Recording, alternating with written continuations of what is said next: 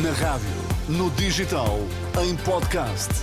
Música para sentir, informação para decidir.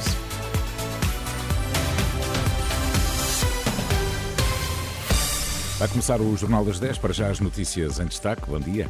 Bom dia. Já passa das 10 da manhã. A esta hora deverão começar a ser interrogados em Lisboa os três detidos da mega operação judicial que abriu a porta de saída a Miguel Albuquerque. Neste jornal, a agenda do tempo para os próximos dias.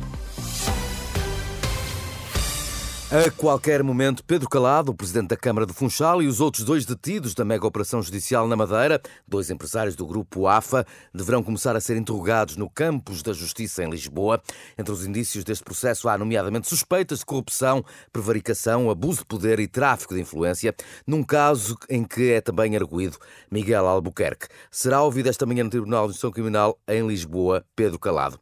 Recordo que o presidente do Governo Regional da Madeira não assistiu à pressão para sair e já confirmou que vai renunciar ao cargo. O nome do seu mais provável sucessor será conhecido na segunda-feira. E o Presidente da República pede aos cidadãos para que se mobilizem contra todas as formas de racismo, antissemitismo, discriminação, xenofobia e homofobia. Apelo divulgado no site da Presidência. Na mensagem a assinalar este Dia Internacional em memória das vítimas do Holocausto, Marcelo Rebelo Sousa recorda aos crimes contra a humanidade cometidos na Segunda Guerra Mundial e sublinha também que o discurso do ódio não desapareceu das nossas sociedades. Que significado terá este dia eh, para, que recorda as vítimas do Holocausto para uma estudante de 15 anos? Ora bem, Maria João promete fazer eh, tudo fazer para que este peso da história não volte a repetir-se. É um peso muito grande, porque foi um momento que foram mortas mais 6 milhões, 6 milhões de pessoas no mundo de etnia judaica. Uh, para mim tem um peso muito grande como futura cidadã. Quero tentar que isso não se repita. A leitura da história e um plano de vida pela voz de uma jovem estudante de 15 anos e na última eh, noite, a Câmara de Lisboa decidiu proibir a manifestação da extrema-direita no Martim Muniz, em Lisboa, marcada para o próximo dia 3 de fevereiro, manifestação eh, que se assumia contra a islamização da Europa. A proibição desta manifestação foi confirmada à Renascença pela autarquia, na sequência de um relatório da PSP a alertar para um elevado risco de perturbação grave e efetiva da ordem e da tranquilidade públicas. Digo-lhe agora que só terá de voltar a abrigar-se da chuva na segunda e na terça-feira e nem sequer irá chover em todo o país, nem por muito tempo.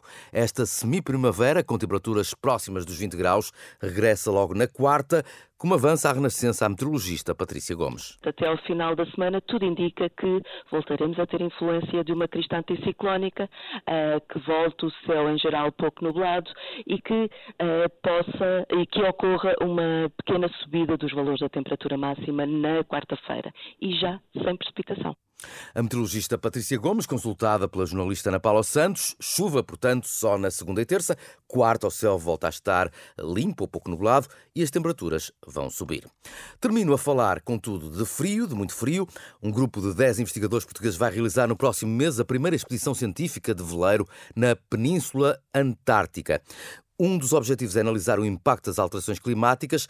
A diretora executiva do programa Polar português, Teresa Cabrita, Explica-nos que é o momento propício para fazer estudos mais específicos sobre o impacto das alterações de temperatura no planeta. Durante o verão antártico, que é agora, não é? Nesta altura do ano, o que acontece é que há muitas zonas que ficam uh, expostas uh, ao, à atmosfera sem haver cobertura de gelo.